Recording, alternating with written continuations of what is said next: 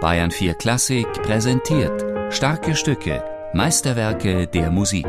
Immer samstags um 17 Uhr in Bayern 4 Klassik.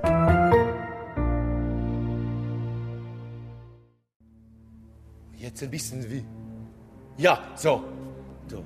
Dass eine graue, graue Atmosphäre plötzlich kommt. Bereits vor ihrer Uraufführung sorgte die Sinfonie für hitzige Debatten und spaltete Amerikas Feuilletons in zwei sich feindselig gegenüberstehende Lager.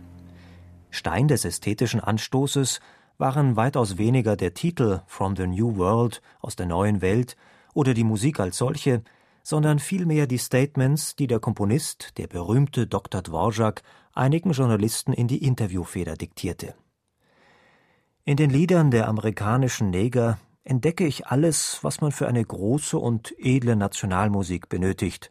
Schwarze Klänge als Fundament einer amerikanischen Kunstmusik? Unmöglich. Was für eine Provokation! Die Vertreter der Anti-Dvorak-Fraktion rümpften jedenfalls angeekelt ihre weiße Chauvinistennase und polemisierten gegen die angebliche, Zitat, Nigger-Symphonie. Zweite Stimme, listen mehr. Zweite Stimme. Ja, danke. Zweiter Teil des Taktes.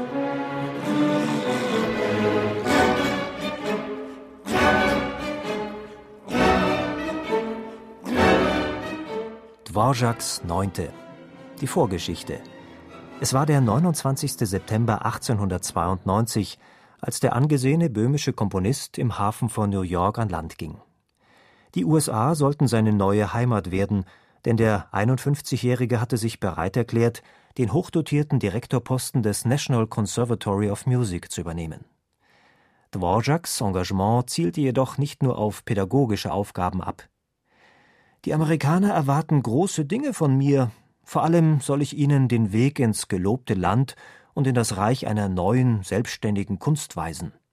War Dvořáks aus der neuen Welt der ersehnte Geniestreich, das Werk, dem es als erstes gelang, Amerikas Musikern das Tor zu jenem gelobten Land einer eigenständigen Sprache zu öffnen? Maris Jansons, Chefdirigent des Symphonieorchesters des Bayerischen Rundfunks, wir wissen, dass er hat äh, sehr viel benutzt in dieser Symphonie. Rhythmus, Intonation sehr viel, von indianischer und spirituals. Das hat eingeflusst, so ganz bestimmt.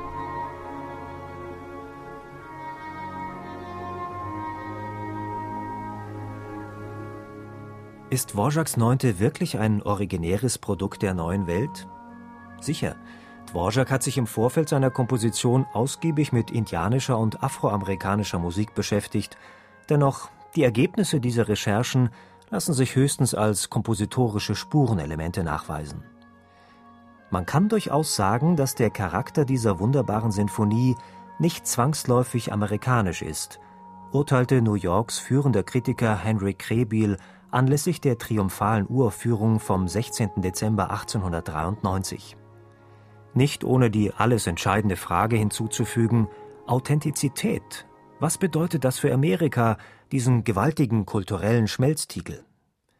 Krebels Antwort Egal ob Dvořáks Werk schottische, deutsche, afrikanische oder indianische Einflüsse in sich trägt, es spricht allen Menschen aus der Seele, Deshalb ist es, so wie alle diese Menschen, amerikanisch. Maris Jansons ich glaube, natürlich hat sehr viel gemacht für Musikentwicklung in Amerika. Ich glaube nicht, dass er wollte zeigen, jetzt schauen Sie, ich schreibe Ihnen eine amerikanische Symphonie. Ich glaube nicht, weil ich glaube, dass für in dieser Symphonie ist sehr viel auch seine innerliche Drama. Und ich fühle in dieser Symphonie sehr viele Momente, wo ich fühle sehr traurige, klagende Momente und sehr viel Heimweh.